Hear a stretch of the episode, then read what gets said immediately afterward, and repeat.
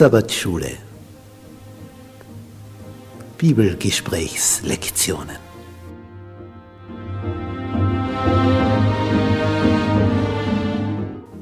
In Christus ruhen. In der Verbindung mit Jesus tiefe Geborgenheit finden. Jesus hat wie kein anderer Menschen aus ihrem Sumpf der Verzweiflung, der Hoffnungslosigkeit, des Hamsterdaseins im Rad herausgeholt, zu dem Entscheidenden, zu dem tiefen, tiefen Leben, diesem Sinnerfüllten, wonach wir uns alle sehnen. Diese Szenen, die wollen wir tiefer betrachten, damit wir zu dem finden, wonach wir uns sehnen.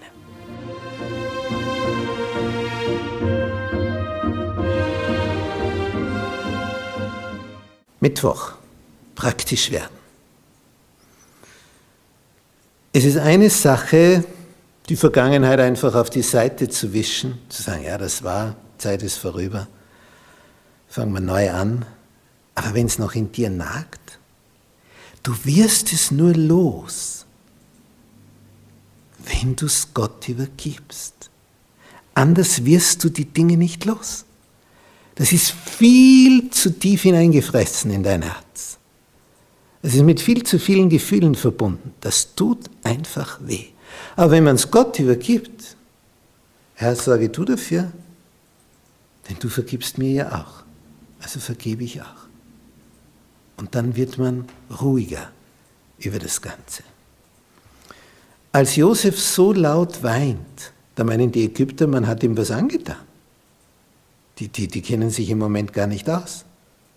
Denn Josef war mit seinen Brüdern allein. Er hat alle Dienerschaft alle hinausgeschickt. Er wollte nicht, dass da irgendjemand Zeuge wird von seinen Emotionen, Gefühlsausbrüchen. Und letztlich gibt es sich seinen Brüdern zu erkennen und sagt, ich bin Josef. Und dann ist still. Einfach nur still. Und dann kriecht in den Brüdern die Angst hoch. Sie sind in Ägypten. Er ist hier der Chef. Kein Vater ist da, der sie beschützen kann. Jetzt kommt ihre Retourkutsche. Die kriegen Angst. Und was für eine Angst. Und sie erleben jetzt die Angst, die Josef erlebte, als sie beschlossen, ihn als Sklaven zu verkaufen. Und das ist gut so. Denn jetzt können sie sich hineinversetzen, wie es ihm damals ging. Wir brauchen ja oft so Situationen in unserem Leben, dass wir andere verstehen können. Die Indianer sagen, du musst eine Zeit lang mit den Mokassins, also den Schuhen des anderen, gegangen sein, dass du ihn verstehst, seine Lebensgeschichte kennen. Das ist damit gemeint. Dann kannst du das ganz anders nachempfinden. Es ist also schon gut, wenn auch die Täterseite Reue empfindet, Angst und Not empfindet. Und Josef versichert ihnen, das war der Plan Gottes. Der Teufel gedachte es, böse zu machen, aber Gott gedachte es, gut zu machen. Darum hat es letztlich so funktioniert.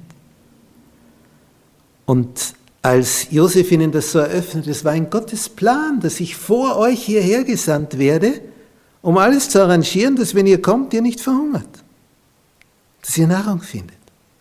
Denn wäre er nicht in Ägypten gewesen, dann hätten die Ägypter sieben Jahre lang gelebt, aber wie? So viel Ernte und dann sieben Jahre Hungersnot. Dann wären sie gestorben wie die Fliegen. Und Gott schickt im Voraus die Information, es kommt die Katastrophe. kannst dich vorbereiten auf die Katastrophe. Bereitest du dich nicht vor, dann ist es wirklich eine Katastrophe. So gab es Getreide. Vorräte für die Zeit der Not.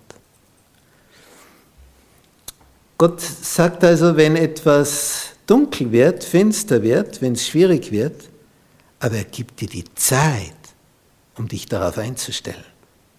Und so ist es auch am Ende der Weltgeschichte. Er sagt uns detailliert voraus, vor allem durch seine Botin Ellen White, was da alles kommen wird, damit wir dann nicht überrascht sind und uns rechtzeitig vorbereiten können. Zum Beispiel eine Vorbereitung besteht darin, dass er sagt, du wirst dann nicht kaufen und verkaufen können. Und wenn du mitten in der Stadt wohnst, im zehnten Stock oben, und du bist mit jeder Nahrung vom Supermarkt abhängig und dann kannst nicht kaufen oder verkaufen, weil du ein Sabbathalter bist, wenn alle den Sonntag propagieren und den Sabbat entheiligen, ja was dann? Daher zieh rechtzeitig aufs Land. Unabhängigkeit ist angesagt, Autarkie, Selbstständigkeit, dass du nicht abhängig bist von anderen, weil dann können sie dich leicht in die Knie zwingen. Gott schenkt eine Zeit der Vorbereitung und er zeigt uns, ich bin bereit dir zu vergeben, vergib du auch, übergib's in meine Hände. Dann geht's dir gut.